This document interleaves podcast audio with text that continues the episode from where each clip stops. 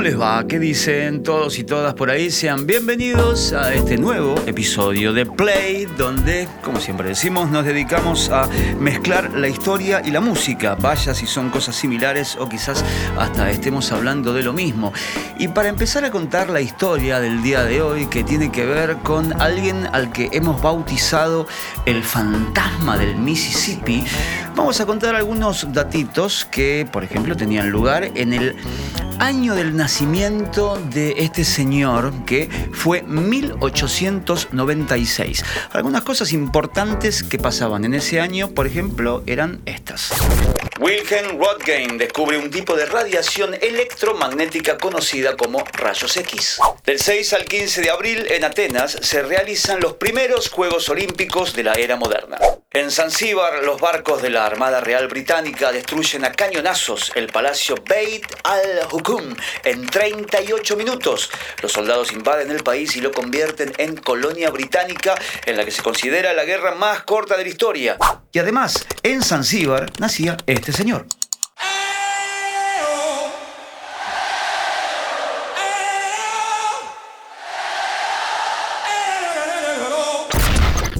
Vamos a dejar en este caso al señor bigotudo clásico de los 70 y los 80 para ir a los Estados Unidos al año 1896 y hablar de Tommy Johnson, al quien, como dijimos antes, bautizamos el fantasma del Mississippi o aquel que hizo el verdadero pacto con el diablo. Pero hay que hablar necesariamente de cómo llegamos a 1896, que de todas maneras eh, es un dato que la historia no tiene muy claro. Algunos historiadores dicen que sí, que nació en 1896 y algunos dicen que tal vez no, lo cual obviamente agiganta el mito del cual vamos a hablar. Estados Unidos había pasado momentos bastante duros, estoy hablando de y el siglo XVIII, ya para el siglo XVII comienzan a ser una nación pujante, pero del 18 al 19 va a haber un hecho o acontecimiento que partió al país en dos, más que nada que levantó de cuajo a algunos estados del sur justamente de Norteamérica y que fue la guerra de secesión, conocida también como guerra civil, que tiene lugar entre 1861 y 1865 y que básicamente enfrentaba dos posiciones. Primero los confederados, aquellos de la famosa bandera de los duques de Hazard y por otro lado los unionistas. Los confederados querían expandir su eh, territorio de esclavitud, los unionistas lo querían frenar. Esto termina justamente con la abolición de la esclavitud. Entonces entre 1865 y 1896, que nace nuestro personaje, Estados Unidos va a vivir casi un momento de bonomía que después se iba a repetir un poquito menos de 60, 70 años después. Me refiero al nacimiento de los primeros millonarios, que es una palabra que venía de Francia, que se acuña en los Estados Unidos y que en muchos casos estaba vinculada a ciertas mujeres de, eh, digamos, cuna de oro o de espacios hacendados que viajan a Londres, viajan a Europa, que ahí sí estaba la aristocracia que ellas no podían conseguir, se casan con algunos ricachones y después regresan a los Estados Unidos, entendiendo que en algún momento también fue una colonia británica. Pero si hablamos justamente de la esclavitud, hay cosas que, más allá que haya pasado mucho tiempo, uno debería tener en cuenta, porque quizás aquí lo vivimos tarde y a distancia. Uno de los principios por los cuales la esclavitud comienza es meramente por la diferencia de razas. Se tenía la creencia bastante ignorante de que las personas que venían de África podían aguantar mucho más las condiciones fuertes de trabajo, los fuertes cambios de clima, en general eran mejores trabajadores. Así que cualquier persona que viviera en uno de los 15 estados esclavistas y que tuviera los recursos necesarios podía literalmente ser dueño de alguien más.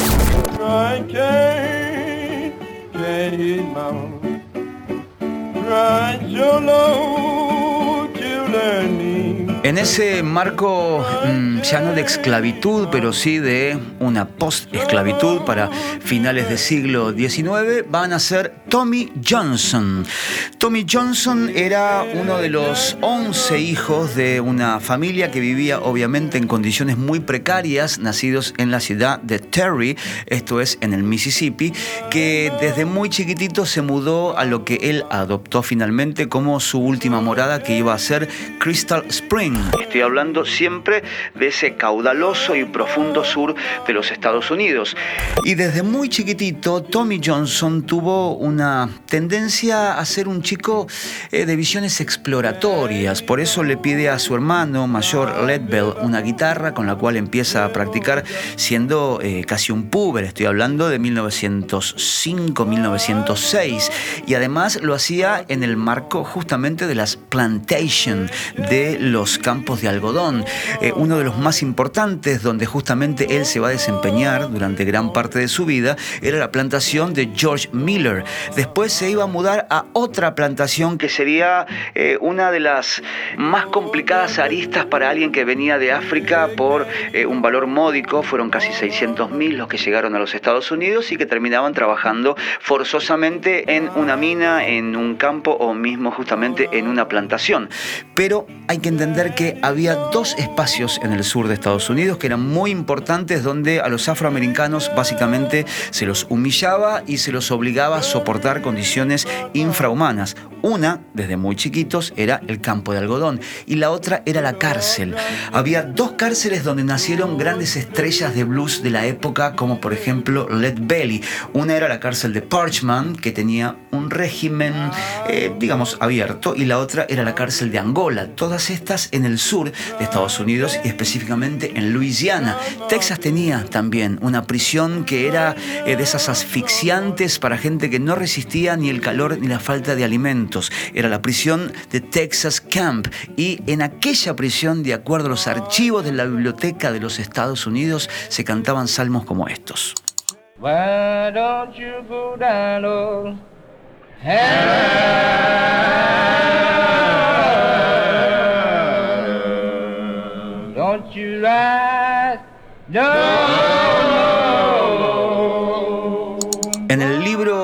Historia del blues del Delta, el autor norteamericano Ted Gioia va no solamente a definir lo que iba a ser el blues del Delta, sino a contar, como hemos mencionado en algún momento, que eh, muchos de los esclavos eh, que venían de África a diferentes lugares de Centroamérica y del sur de Estados Unidos lo hacían en condiciones obviamente insalubres y que se les empezó a permitir el canto justamente no por ser liberador, sino porque permitía que estuvieran más tiempo de pie mientras el cuerpo y la mente estuvieran concentrados casi de forma mántrica en un salmo entre la costa de África y el sur de los Estados Unidos. Justamente en ese marco se va a desempeñar este señor que la historia comenzó a conocer a partir de 1915 como Tommy Johnson.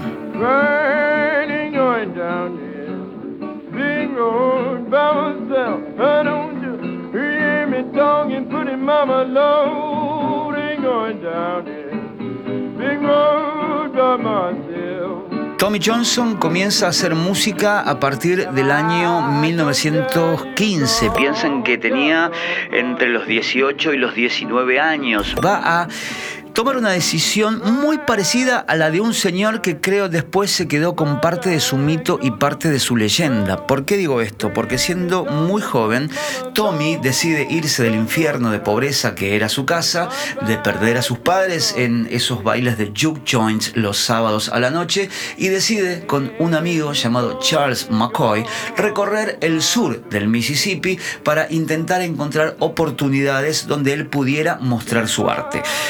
Le va a llevar dos tiempos aproximadamente. El primer tiempo, que fue un año del 16 al 17, fue el año del descubrimiento y más que nada del descubrimiento del alcohol, de la bebida y de la mujer más allá de los juegos. Él ya no era un niño, era un adolescente. Y el segundo descubrimiento que Tommy Johnson hace es que algunas leyendas que algunos amigos como Charles McCoy le habían comentado parece que eran reales. Es decir, pasar de un terreno mitológico a un terreno mucho más humano, aún ese terreno rozara con lo profano.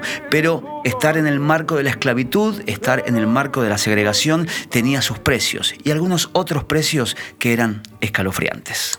Hay esclavos de mil dólares, mil quinientos dólares, otros de menos de 500 y existen esclavos de hasta 25 dólares. ¡Wow! Nos dice aquí que para darnos una idea, en aquel entonces un dólar equivaldría a unos 27 dólares al día de hoy. Entonces, por ejemplo, aquí Tony de 24 años tenía un precio de unos mil dólares, 27 mil dólares en la actualidad y un esclavo como Luisa de 15 años tenía un valor de 25 dólares, poquito más de 500 dólares en la actualidad. Después de estar rodando dos años por el sur de Estados Unidos, va a regresar a la ciudad que él adoptó como propia. Me refiero a Crystal Springs, pero notaron sus amigos, familiares y vecinos que cuando regresó después de esos dos años de estar eh, perdido como un alma errante por los caminos rurales del sur, su habilidad con la guitarra, su técnica con la voz, que podía ir de un falseto hasta un sonido gutural, habían cambiado. Uno de los motivos por los cuales Tommy Johnson explicó a sus familiares y a sus amigos reunidos alrededor de una tinaja de alcohol que era otra persona, que había cambiado, que es verdad, sus habilidades eran extrañas, pero al mismo tiempo eran casi como un regalo, no eran más que producto de su amistad con uno de los pioneros de la música del blues del Delta del Mississippi, al cual me parece a día de hoy se le debería rendir un tributo, porque fue uno eh, de los más viejos, nació en 1891 y fue no solamente el maestro de Tommy Johnson, sino uno de los mayores protagonistas de la música popular de Estados Unidos que a día de hoy se mantienen injustamente olvidados. Me refiero a Charlie Patton.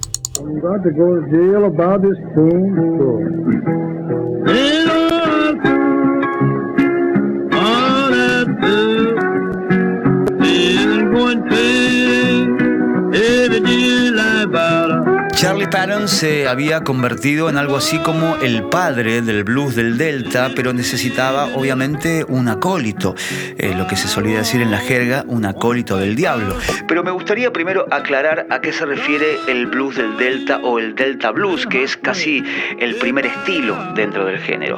Este, justamente camino recorrido, se inicia en la región del Delta, que no hay que confundirla con lo que es el verdadero Delta del Mississippi, que está situado eh, ya más cerca de Nueva Orleans. Este Delta Blues estaba originado en justamente el contexto que va de una franja de tierra muy estrecha que limitaba entre Memphis, ¿sí? Tennessee, la ciudad de Elvis Presley, y lo que iba a ser justamente el sur del río Mississippi. Así que el blues del Delta estaba ubicado en una región que obviamente estaba eh, regada por sus más de ocho brazos y que permitía a los juglares del lugar, a las mini estrellas locales sentarse frente al agua y escribir sobre lo que deseaban escribir. Dios, el diablo, los caminos, la bebida, el juego y las mujeres. A estas últimas tres justamente Tommy Johnson le entró a partir de los 20 años en adelante y eso iba a ser casi el destino trágico de su vida. Pero dije hace un ratito que cuando vuelve a casa revela una verdad. ¿Qué dijo Tommy Johnson? Si quieres aprender a tocar cualquier cosa, ve a un cruce de caminos. Asegúrate de estar allí un poco antes de medianoche y comienza a tocar una canción. Un gran hombre negro andará por el lugar, tomará tu guitarra y la afinará. Luego tocará una canción y te la devolverá. Así es como aprendí a tocar cualquier cosa que quiero tocar. Cuando Tommy Johnson le cuenta esto a su gente cercana, es allá por el año 1920. Si hablamos de Robert Johnson, que es quien se quedó en este caso con la verdadera leyenda de ser quien pactó con el diablo en el cruce de las rutas 49 y 61 en Clarksdale, Mississippi, habría que tener en cuenta no solamente esta declaración, sino que Robert Johnson había nacido en 1911, es decir, para 1920, cuando Tommy Johnson ya había contado esta eh, historia fantástica, él no llegaba a los 10 años de edad. Por eso la historia se encargó después de poner para algunos autores importantes en el lugar que le correspondía a Tony Johnson. ¿Quién es? David Evans, uno de los eh, más afamados y encumbrados historiadores de la música popular en los Estados Unidos.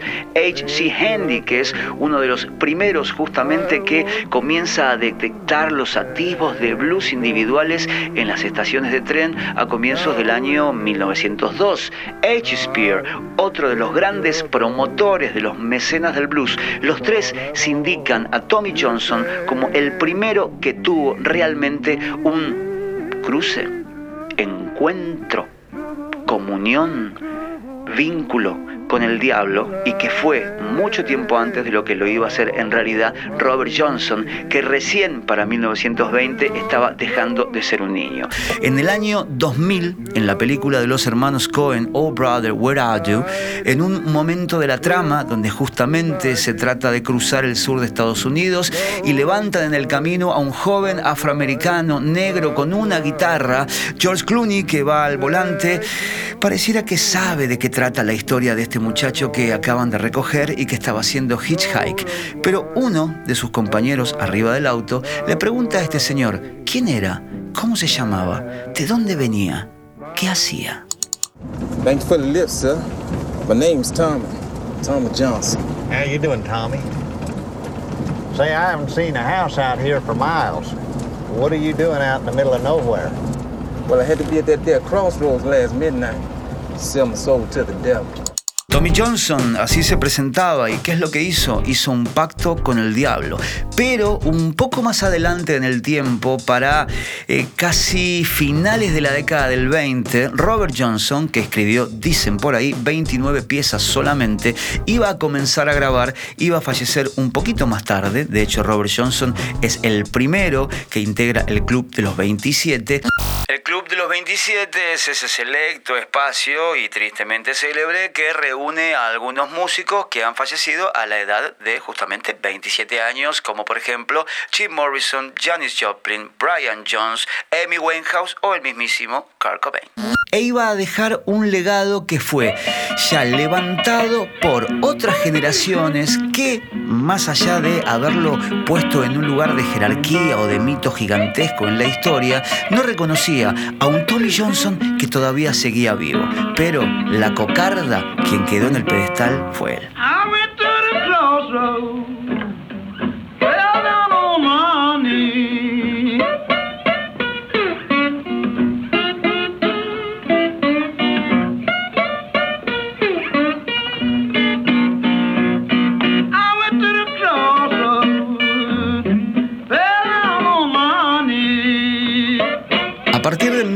1925, su amigo y profeta Charlie Patton le insiste a Tommy que era hora de grabar. Tommy Johnson iba a grabar en total y en toda su vida casi la mitad de canciones que Robert Johnson, tan solo 14 en dos años entre 1928 y 1930.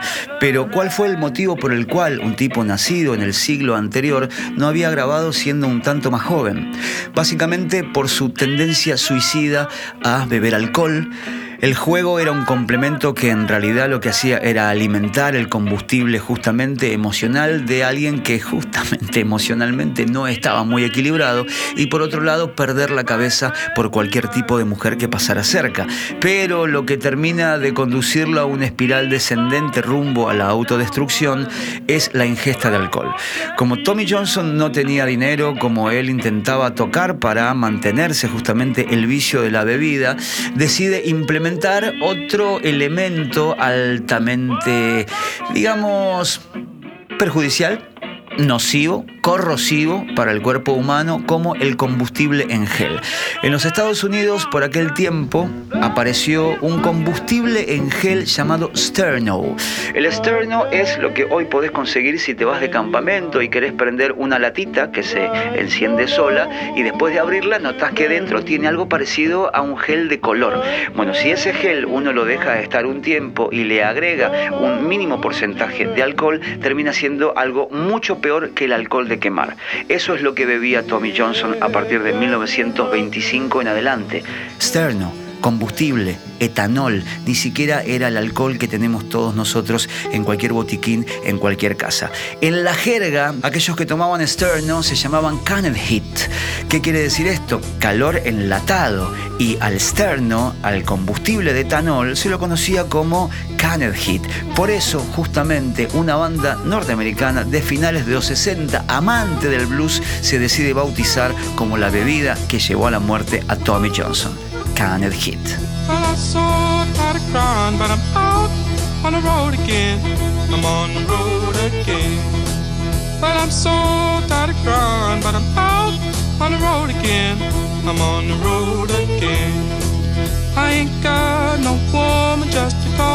Special friend. Esta canción que escuchábamos, una especie de viaje hipnótico a través de la psicodelia blues de los Canned Heat se llama On the Road Again. Quizás haya sido uno de los eh, clásicos más grandes de la banda de Alan Wilson y de Bob White, pero está inspirada, por no decir eh, tomada sin permiso, de una canción de Tommy Johnson llamada Big Road Blues, que era la que estábamos escuchando casi al comienzo del episodio del día de hoy.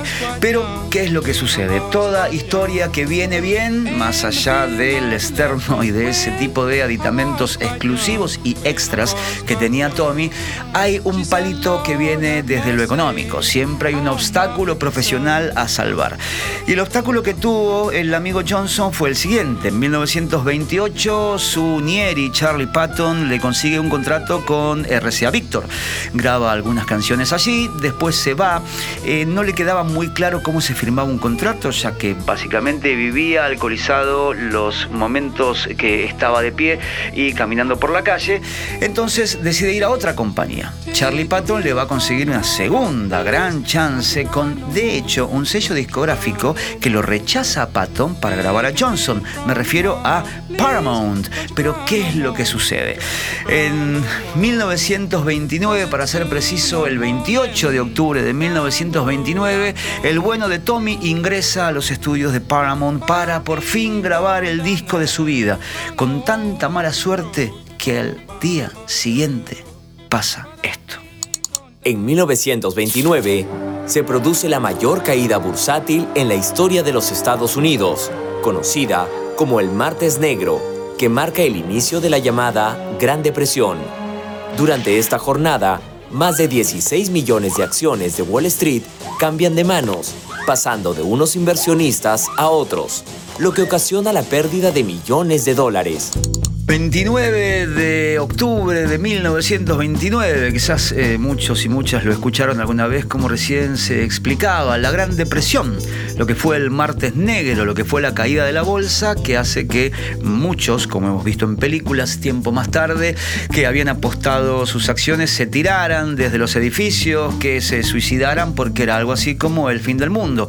Imagínense cómo esto golpea en el campo, en la zona rural de Estados Unidos, que ya venía de las grandes inundaciones del año 1927 y que obviamente afectaron a la zona del Mississippi.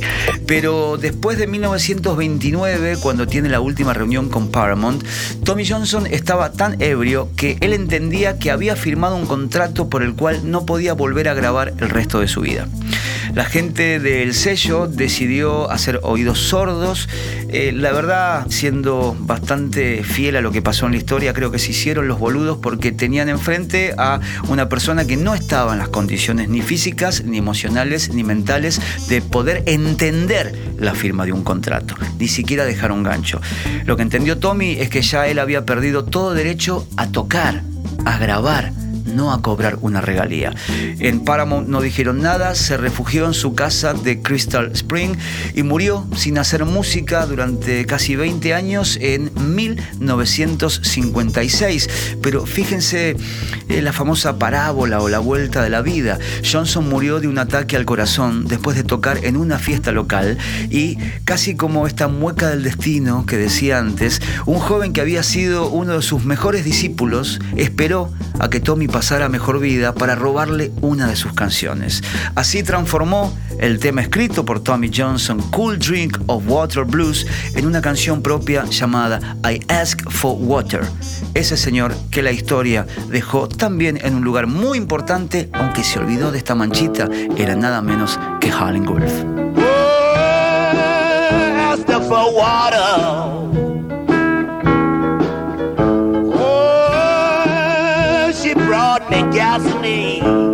Finalmente iba a fallecer de lo que se conoció en aquel momento como un ataque cardíaco que en realidad era producto de la cirrosis galopante que tenía por haber tomado combustible en gel durante más de 10 años.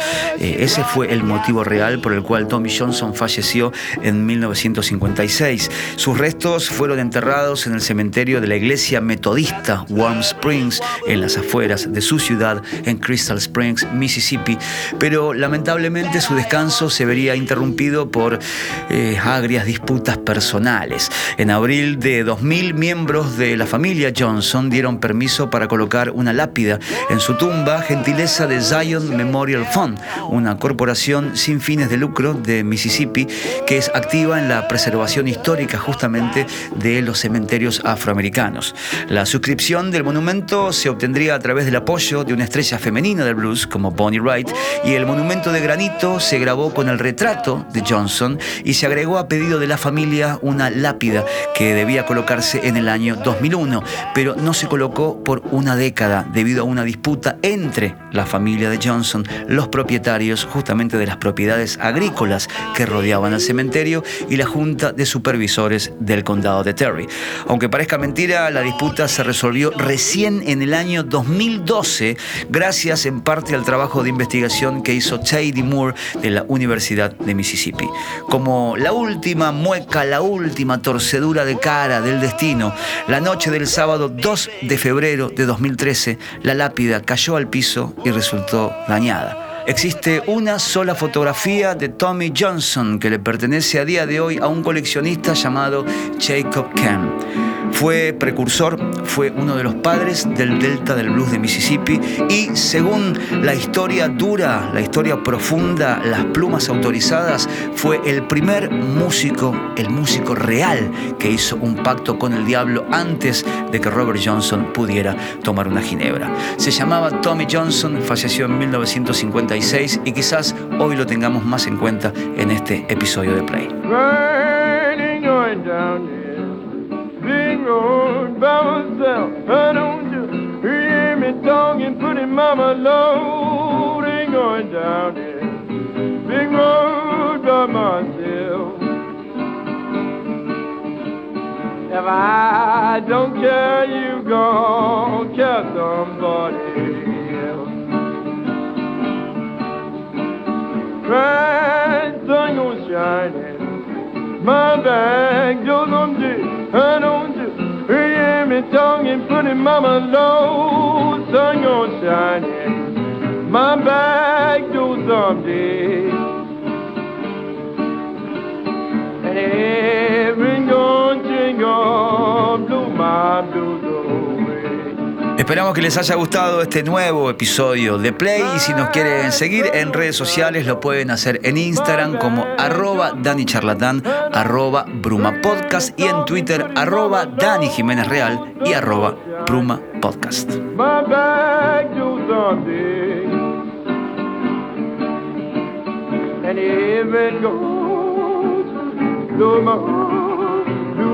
And